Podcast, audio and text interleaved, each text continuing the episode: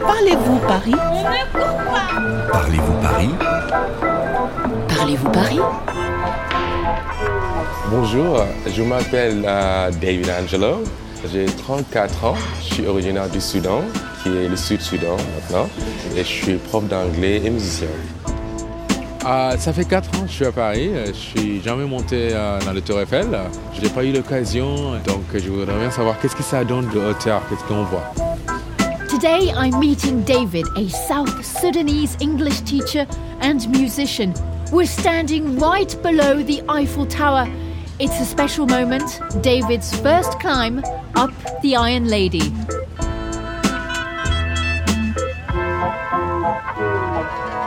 Bonjour David, Bonjour, ça va ça va bien. Là on est juste en dessous de la tour Eiffel.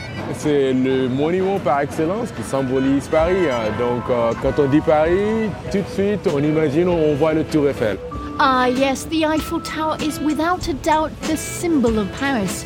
But David is like a lot of Parisians. He can't be bothered to queue up to visit it. Well, today we're going to jump the queue and take the service lift. Woo! And up we go. Ça va vite? Et là, ça y est, on voit tout Paris. We are meeting art historian Régis Labourdette on the second floor. He's going to comment on the view. Wow, magnifique. Wow, Waouh, super. the view is stupendous. Oh, and there's Mr. Labourdette. Bonjour. Bonjour. Enchanté. Moi aussi. Eh bien je vous présente David qui vit à Paris depuis 4 ans mais qui n'est jamais monté en haut de la tour Eiffel. Alors, on va refaire ça ensemble. hein. C'est l'occasion finalement qui se présente. Mr. Labourdette belongs to Promenade Urbaine, a charity that offers tours around Paris. He knows all about the Eiffel Tower. À quelle occasion a été construite euh, la Tour Eiffel? C'est à l'occasion de l'exposition universelle de 1889 que le comité d'organisation a demandé une tour à cet emplacement. Et on a choisi le projet de Gustave Eiffel. So the Iron Tower was the centerpiece of the Universal Exhibition in 1889. The organizers were looking at all sorts of projects, including a gigantic lighthouse. Well, we're lucky they chose Gustave Eiffel's project. La tour Eiffel a été faite pour se montrer et pour montrer l'exploit technique qu'elle constituait, les, les avancées de la technologie du métal. Et en plus, le fait d'aller si haut, elle a, été quand même, pendant une bonne quarantaine d'années, l'édifice le, le plus élevé de, euh, de la Terre, du monde. The Eiffel Tower was built to show off the engineering skills of the time, and for 40 years it was the highest tower in the world, until they built the Chrysler Tower in New York. Est-ce que euh, le reste Paris a été construit par rapport au Tour Eiffel ou il n'y a pas de lien? La tour Eiffel a pris place dans un paysage parisien déjà bien ancré et évidemment, il lui a donné une originalité très particulière. No, David, the urban landscape of Paris was not organized around the Eiffel Tower. c'est qu'il y a l'école militaire sur la rive gauche, il y a le palais du Trocadéro sur la rive droite, et on a placé la tour Eiffel en fonction de ce qui existait déjà. It was built between l'École Militaire on the left bank of the Seine and the Trocadero Palace on the right bank. And yes, it definitely stands out.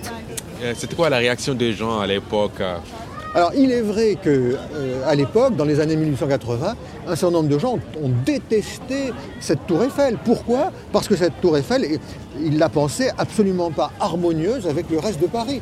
In the 1880s, many Parisians hated the Eiffel Tower. They protested against its construction because its architecture clashed with the style of buildings in the rest of the capital. Et ce qui est étonnant, c'est qu'aujourd'hui, c'est précisément ce contraste énorme avec le reste de Paris qui fait son intérêt. But today, it's that contrast that makes it so popular. Alors à partir du milieu du XXe siècle, alors l'année 1950-1960, au moment où Paris a été la, la première destination touristique mondiale, alors à ce moment-là, évidemment, pour les touristes qui viennent ici, ça permet d'avoir ce point de vue de haut sur Paris. Paris is one of the world's top tourist destinations, and you've guessed it, the tower is its main attraction. Si la Tour Eiffel est une incitation à ce qu'on aille dans tous ces quartiers tellement différents de Paris, alors c'est très bien. But Mr. Labourdette hopes the view will encourage visitors to explore the neighborhoods at our feet. Alors David, ici aussi on a une superbe vue sur Paris. Ça change un peu notre perception de la ville, non? Bien sûr, comme ça on voit mieux Paris. On voit les, les grands axes et les lieux euh, importants de la ville. Mr. Labourdette is going to explain to us how the city is organized around the main axes and monuments. This can really help David find his way when he's back down there. Ah ben ça serait super. Up here, the tourists are trying to recognize the landmarks below. Ah, là, je connais pas du tout Paris, moi, alors euh, justement, je découvre. Là, on va dire les Invalides, le Sacré-Cœur. Grand Palais. You can see all of Paris from up here. Over there, we have Le Sacré-Cœur, and over here, Les Invalides, where Napoleon is buried. Art historian Régis Labourdette is showing us the city landmarks. Donc là-bas c'est le Grand Palais. Voilà, la, la verrière très grande, c'est le Grand Palais. Après le Grand Palais, on voit la place de la Concorde, avec un bâtiment avec de très belles colonnades. Au milieu, donc, on voit aussi l'obélisque avec son petit chapeau doré. Tout à fait. So we're looking east. To our left, à gauche, there's the Seine. And if you follow down the river, you can see the Grand Palais with its great glass roof. And yes, there's the obelisk in the middle of the Concorde Square. Et juste après, sur la gauche, on va voir une série de- d'immeubles qui sont très uniformes. C'est la rue de Rivoli. And if you carry on looking east, you can see a line of neat buildings all in a row. That's the Rue de Rivoli. Et alors, après la rue de Rivoli, on arrive au bâtiment plus important du Louvre. C'est effectivement, il fait 700 mètres de long. And you can clearly see the Louvre Museum. It's massive, 700 meters long. En fait, si on voit Paris sur un plan, on voit que en fait les arrondissements tournent autour d'elles-mêmes comme un escargot. Est-ce que c'était toujours le cas? Est-ce que c'était en fait par hasard que les choses sont comme ça? Non, ça n'est pas par hasard. Parce que Paris, c'est constitué autour d'un centre. Le centre, c'est l'île de la Cité, avec le palais du roi, avec la cathédrale, etc. Yes, it's true. Paris is shaped like a snail, comme un escargot. It was built up around its center, l'île de la Cité. Et ensuite, Paris s'est agrandi successivement à partir de son ce grand centre sur l'île de la Cité. D'accord. And you can clearly see the traces of the old surrounding walls. On se rend bien compte que la Seine fait une grande courbe. Si on suit cette courbe, en face de nous, il y a un bâtiment qui nous semble pas très grand et qui est extrêmement important. C'est Notre-Dame de Paris avec ses deux grandes tours là, en face de nous. Ah, derrière là Voilà, voilà, dans, dans la direction. The Seine cuts Paris into two halves, rive droite and rive gauche. But from up here, you can clearly see that the river is curved. So you have to look southeast, not east, to see Notre Dame Cathedral on l'île de la Cité. Est-ce que vous pouvez me dire ce que vous êtes en train de regarder? Je vois l'Arc de Triomphe, je vois la Défense aussi. Le bois de Boulogne, le Trocadéro bien entendu, et puis la Seine en bas. C'est magnifique.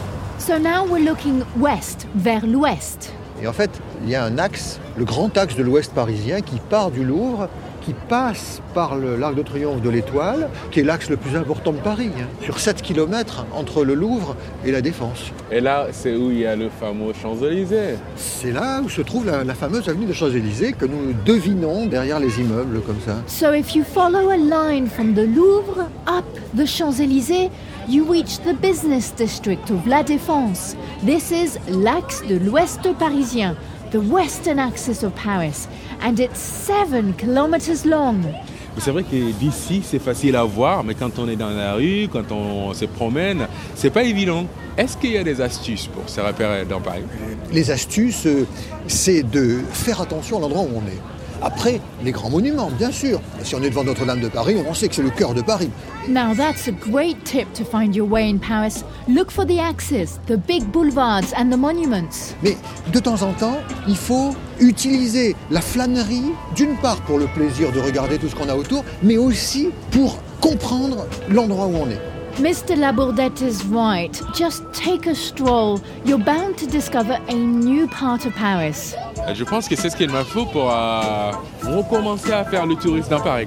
Eh bien, merci beaucoup, monsieur Labourdette. Merci beaucoup et bonne promenade à Paris. Merci beaucoup. I do hope these tips were useful, but if you do get lost, just enjoy being a tourist in Paris.